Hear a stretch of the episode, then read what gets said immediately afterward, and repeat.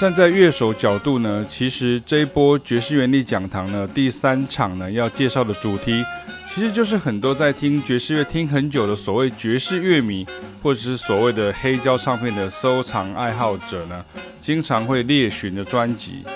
但很有趣的事情是，像这样子的聆听者呢，几乎从不会来参加我们的讲堂，或者是类似类的活动。那所以，我总是会想说，像我们是以学音乐的角度来认识这些音乐家与经典专辑，那前述的所谓爵士乐迷听到的又是什么呢？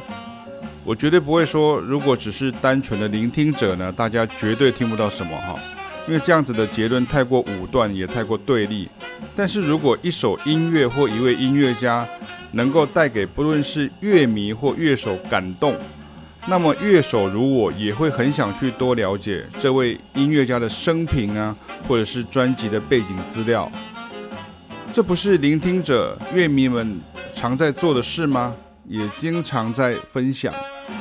那么，如果因为所谓不愿意来接触乐手观点的原因，是因为不懂音乐，或者是不懂乐理，或是不会看谱，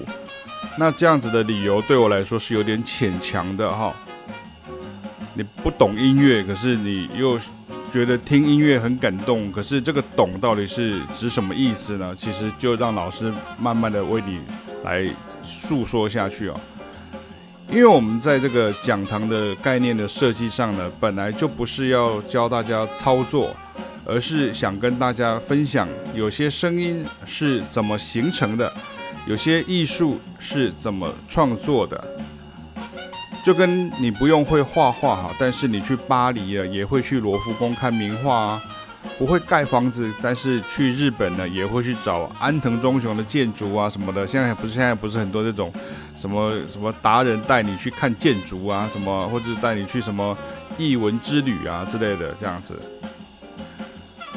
声音的科学，音乐的科学，其实并不是存在于什么给理工人看的乐理这种。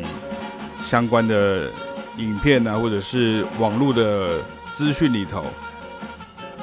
其实声音的科学跟音乐的科学是一种像科普的概念呢、那我们在做的其实是像音谱哈，就是音乐普及化的这样的一个想法，用大家能够理解的这种白话呢，然后来说给大家听，说，哎，这这个到底是怎么样子形成这样的一个声响啊？然后什么样的声音，什么样的元素呢？去相加之后呢，他们会变成一个什么样的一个情境，甚至是一个什么样的一个联想，都有一个可能的一种说法。那音乐老师呢，直接边演奏边讲解呢，在我这种大学以前是念普通班呢，大学之后才念音乐系的这种台湾南部乡下小孩来讲呢，其实是我最感兴趣也最羡慕的哈。因为你如果去听大师的音乐会，他不会跟你解释为什么这里是这样，对不对？然后你去听，不管是古典音乐，其实你看到的文字大概都是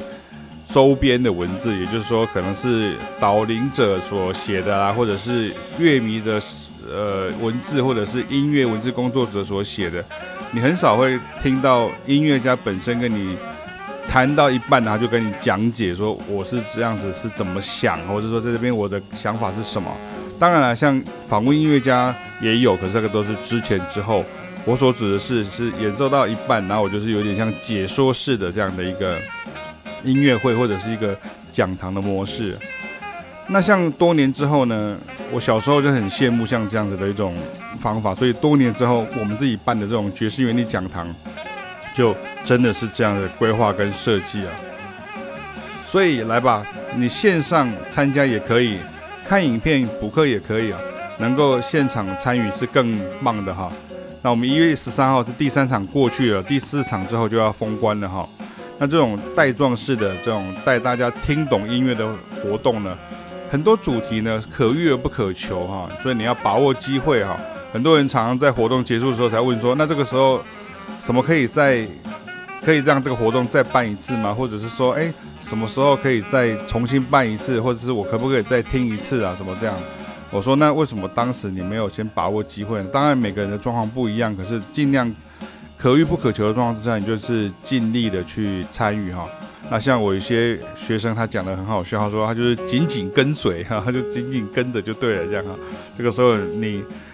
也许会错过一些，可是你错过的内容就会比整个放掉要来的少很多很多这样哈。所以各位如果想从第四场开始参加了，但是错过前三场怎么办呢？没有问题哦，我们的学员专属社团呢都有完整两个视角的影片存档，可以补课哦。然后也不要忘记，我们可以趁这个过年的时间呢，有两个礼拜的休息时间。所以如果你之前这三堂课都没有线上参加，或是没有现场参加，我们在第四堂前呢都还可以报名参加。所以你可以用这个呃难得的春节的假期跟寒假呢，来先。观看，然后来学习，然后这个三堂已经讲过的这个爵士原理讲堂大爆发，我们讲过了 Dave Grusin，我们讲过了 David Foster，那我们有讲到了这个调式与后跑步的汇流，六零到七零年代的爵士乐名家与合奏手法，所以期待各位喽。